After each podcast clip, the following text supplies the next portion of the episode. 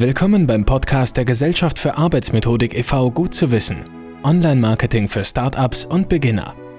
Mein Name ist Max und ich bin die aktuelle Stimme dieses Podcasts. Unser heutiges Thema ist die Verwertung von gestreamten und bearbeiteten Vorträgen und Webinaren. Auf den ersten Blick hat das nichts mit dem eigentlichen Thema zu tun. Manchmal verwenden wir Elemente von gestreamten oder bearbeiteten Vorträgen. Dies kann unschöne Auswirkungen haben. Der heutige Podcast soll zum Nachdenken anregen und keine juristische Beratung ersetzen. Bei Fragen oder Anregungen nehmen Sie bitte über die Homepage der Gesellschaft für Arbeitsmethodik Kontakt auf. Zur Erinnerung, die Adresse lautet gfa-forum.de. Ansonsten teilen und abonnieren Sie unseren Podcast. Die Verwertung von gestreamten und bearbeiteten Vorträgen oder Seminaren. Folgender Sachverhalt soll als Beispiel dienen. Ein Referent hat bei einer öffentlichen Veranstaltung einen bezahlten bzw. unbezahlten Vortrag gehalten. Ein Unternehmen hat den Vortrag gestreamt und den Film bzw. Tonbandaufnahme auf seinem Streaming-Portal zur Verfügung gestellt. Ein Veranstalter möchte den Stream für seine eigene Veranstaltungen nutzen. Kann er das tun, ohne strafrechtliche Konsequenzen zu befürchten? Unter der Annahme, dass der Referent auch Urheber des Vortrags ist, hängt die Antwort davon ab, ob der Urheber der Streaming-Firma entsprechende Nutzungsrechte für eine öffentliche zur Verfügungstellung auf ihrem Streaming-Portal eingeräumt hat. Streamen gilt urheberrechtlich als eine selbstständige Nutzungsart, die ohne Zustimmung des Urhebers eine Urheberrechtsverletzung darstellt. Übertragung von Nutzungsrechten Will ein Urheber sein Werk also einer größeren Öffentlichkeit erstmalig zur Verfügung stellen, hat er nun die Möglichkeit, dies durch Einräumung von Nutzungsrechten zu tun. Urheberrechte selber können nach deutschem Recht nicht abgetreten werden. Bei einem Film erfolgt zum Beispiel eine Erstverwendung regelmäßig durch Kinos, die die Filme aufführen. Bei Musikstücken erfolgt eine Erstverwendung durch Plattenfirmen, die zum Beispiel CDs verkaufen. Jede Zweitverwendung der Filme oder Musikstücke durch Anbieten und Inverkehrbringen des Werkes über andere Medien ist urheberrechtlich gesehen eine eigenständige Nutzungsart, die eine zusätzliche Rechteeinräumung durch den Urheber erforderlich macht.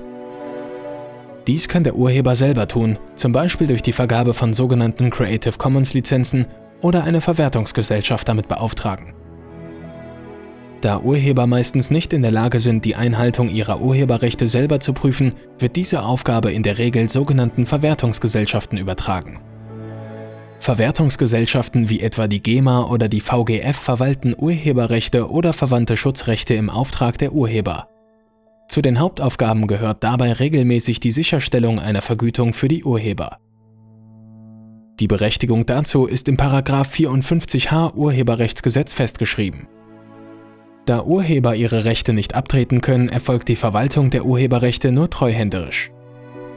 Streaming-Anbieter können gegen Zahlung einer Gebühr entsprechende Nutzungsrechte von einer Verwertungsgesellschaft erwerben. Dazu wird ein Lizenzvertrag abgeschlossen, in welchem Dauer, Umfang und Vergütung für eine urheberrechtlich zulässige Zweitverwendung von Filmen oder Musikstücken geregelt ist. Wie verträgt sich Streaming mit dem Urheberrecht? Beim Streaming werden Film- und Audiowerke von einem fremden Rechner über ein Rechnernetz an die Bildschirme der Streaming-Nutzer übertragen, wobei die Bild- und Audiodateien vorübergehend im Cache der Rechner gezwischenspeichert und nach der Wiedergabe wieder gelöscht werden. Streaming ist nach ständiger Rechtsprechung eine Vervielfältigung im Sinne des 16 Urheberrechtsgesetzes und damit eine urheberrechtliche Handlung. Das Recht zur Vervielfältigung eines urheberrechtlich geschützten Werkes steht alleine dem Urheber zu. Das gilt auch für nur vorübergehende Vervielfältigungen wie beim Streaming. Es gibt jedoch Ausnahmen. So ist Streaming zum Beispiel unter den Voraussetzungen des 44a Urheberrechtsgesetzes ohne Zustimmung des Urhebers zulässig. 44a Urheberrechtsgesetz erlaubt die vorübergehende Vervielfältigung eines Werkes, sofern sie auf der Grundlage einer rechtmäßigen Nutzung erfolgt oder eine solche ermöglicht. Rechtmäßig ist die Nutzung, wenn sie der Urheber erlaubt hat und ermöglicht wird sie, wenn sie urheberrechtsfrei ist. Die bloße Wahrnehmung, Werkgenuss eines Werkes, zum Beispiel das Ansehen eines Filmes oder Hören von Musik, ist urheberrechtsfrei. Das gilt aber nicht im Fall einer öffentlichen Wiedergabe. Nur der Urheber eines Werkes hat gemäß 15 Absatz 2 Satz 2 Nummer 2 Urheberrechtsgesetz in Verbindung mit dem 19a Urheberrechtsgesetz das Recht, sein Werk in unkörperlicher Form öffentlich zugänglich zu machen. Das Merkmal Öffentlichkeit ist beim Streaming-Nutzer selber regelmäßig nicht erfüllt. Vielmehr handelt es sich um Werkgenuss durch Nutzer, was wie bereits erwähnt nicht unter das Urheberrecht fällt. Wenn jedoch der Wahrnehmung eines Werkes eine Vervielfältigung vorausgeht, kann die Wahrnehmung für sich alleine gesehen, zum Beispiel Abspielen eines Tonträgers oder Ansehen eines Videos zwar zulässig sein, nicht aber die vorausgegangene Vervielfältigung. Bei der Zurverfügungstellung und Zwischenspeicherung auf dem Rechner eines Nutzers mittels Streaming handelt es sich nach gängiger Rechtsprechung um eine Vervielfältigung des Originals. Der Europäische Gerichtshof hat bereits 2017 entschieden, dass eine dem Streaming vorgelagerte, ohne Genehmigung des Urheberrechts erfolgte Zugänglichmachung der Film- oder Audiodateien nicht unter die Ausnahmeregelung des 44a Urheberrechtsgesetzes fällt und insofern bei fehlender Genehmigung durch den Urheber rechtswidrig ist. Ein Streaming-Anbieter, der Film- oder Audiowerke auf seinem Portal zur Verfügung stellt, nutzt das dem Urheber zustehende Recht der öffentlichen Zugänglichmachung. Bei fehlender Genehmigung des Urhebers mussten nach bisheriger Rechtsprechung aber nur die Streaming-Anbieter selber mit rechtlichen Konsequenzen rechnen, nicht aber die eigentlichen Streaming-Nutzer. Eine aktuelle europäische Gerichtshofentscheidung macht Schluss mit dieser Grauzone. Das Streaming aus illegalen Quellen ist rechtswidrig und auch Nutzer machen sich strafbar.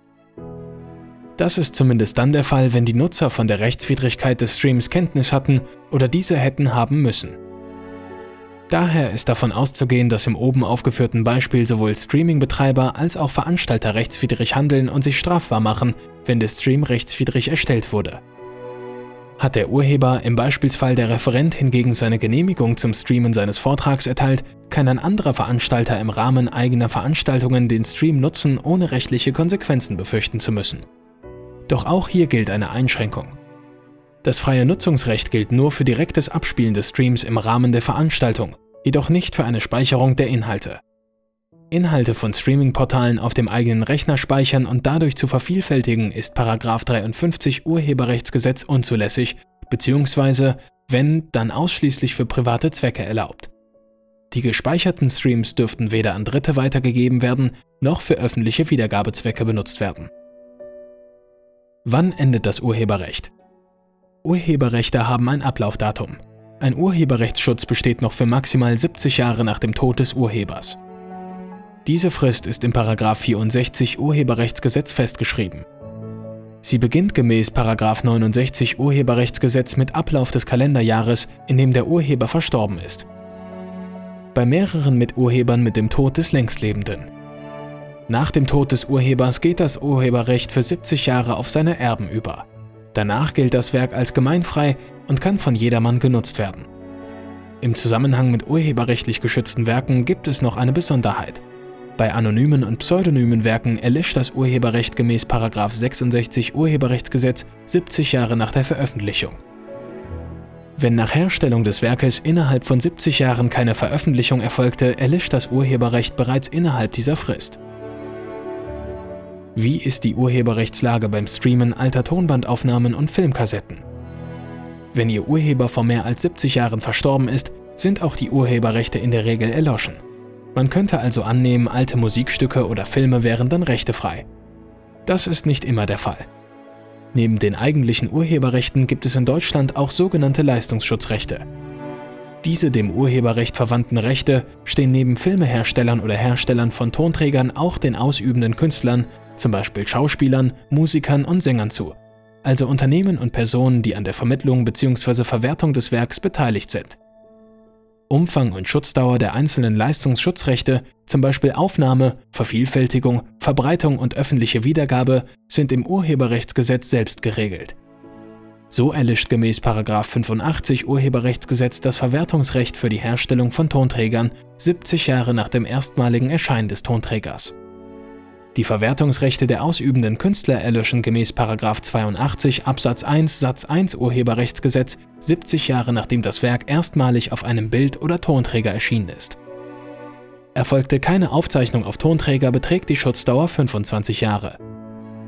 Wird die Darbietung eines Künstlers von einem Unternehmen veranstaltet, so stehen dem Veranstalter die gleichen Schutzrechte zu.